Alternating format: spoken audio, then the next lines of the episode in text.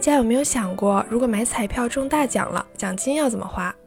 我可能比大家想的还要更长远一点，我连兑奖时穿什么都想好了。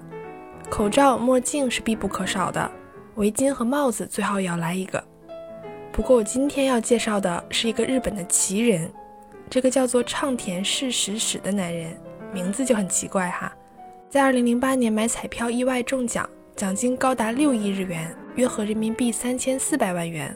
而他毫不遮掩、大大方方的去领奖金，还上了日本各个电视节目，大张旗鼓地讲述自己中奖的经历。而领了巨额奖金之后，他也没有用这笔钱规划自己的人生，反而大手大脚，三两年就花完了。可让人没想到的是，他的人生并不是寓言故事，而是开挂小说。刚花完这笔钱，他就又迎来一笔飞来横财，重回富翁身份，真是令人羡慕嫉妒恨到无以复加。嗨，大家好，这里是旅日，我是 Tina。我是梦想买彩票中奖却从未踏入彩票站的 Tina。听起来人生开挂的畅田啊，其实并不是一直都活得如此顺遂。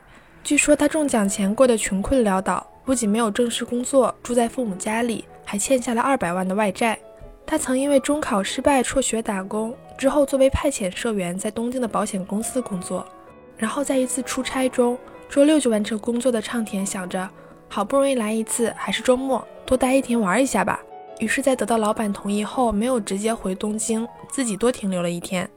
结果等到周一回到公司，他却发现自己的工位不见了，因为老板觉得其他人都回来了，就他特立独行。即使他自费旅行，而且提前得到了上司的同意，却还是被开除了。不过他说，他当时就潜心研究运势学。从方位学的角度来说，那次使他丢了工作的旅行运势非常差。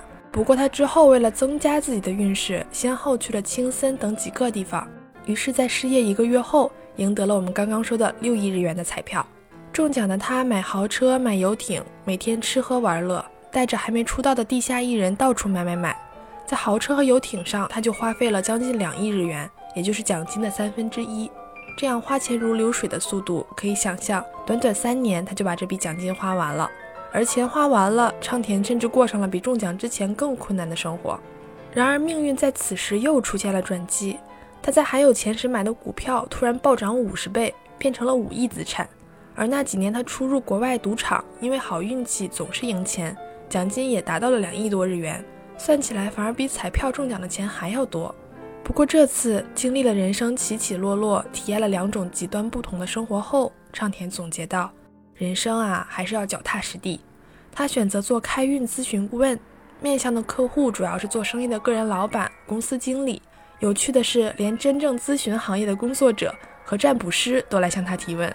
也正是因为如此，他才积极参加电视节目，借机会扩大知名度，免费给自己打广告。听到这里，虽然不知道是真是假，但你可能会好奇。要按这个畅田来说，怎么样才能够增加运势呢？首先啊，他说西方为吉，这与我们中国传统概念上的东方或者南方吉祥尊贵的想法背道而驰。而且他还说，尤其是因为吃饭或者办什么事儿中途停下之后，再次出发要往西走。不过我没懂的是，除非出了家门就往东走，否则一直往西，怎么才能够回家呢？另外，他还说，多和小野猫一起玩，多吃当地产的食物，有助于增加运势。这两点不管有没有效，倒是对于自己没坏处，只要注意别被小野猫挠就好了。而关于财运，他强调的一点是，不要经常买彩票。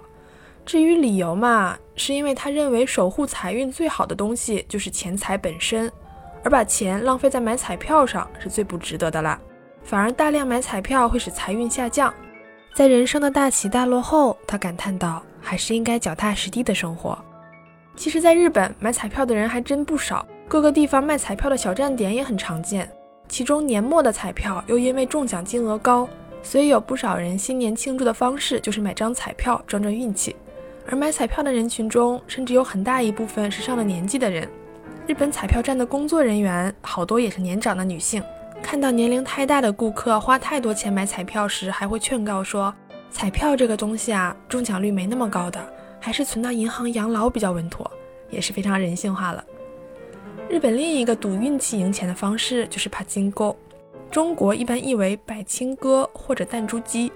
其实这个机器的游戏原理和国内电玩城的机器也差不多，而且日本的帕金科这个行业每年受到的法律限制也越来越强，是不允许直接进行金钱交易的，赢到的游戏币也只能兑换商品。但是一个历史遗留问题就是，帕金科的店多多少少可能与黑道还沾上一点关系，所以很多游戏币兑换的商品转手又可以回收兑换成现金，所以这个赌博的性质很难消除。其实不管是哪种方式，靠运气赚钱终归是极少部分人获利，绝大多数人为其买单的行为。也许我们无法中大奖，潇洒挥霍地过完这一生，但懂得唱田经历了大起大落才明白的道理。脚踏实地也是很有价值的。好的，感谢大家收听《旅日东京日记》，我是缇娜。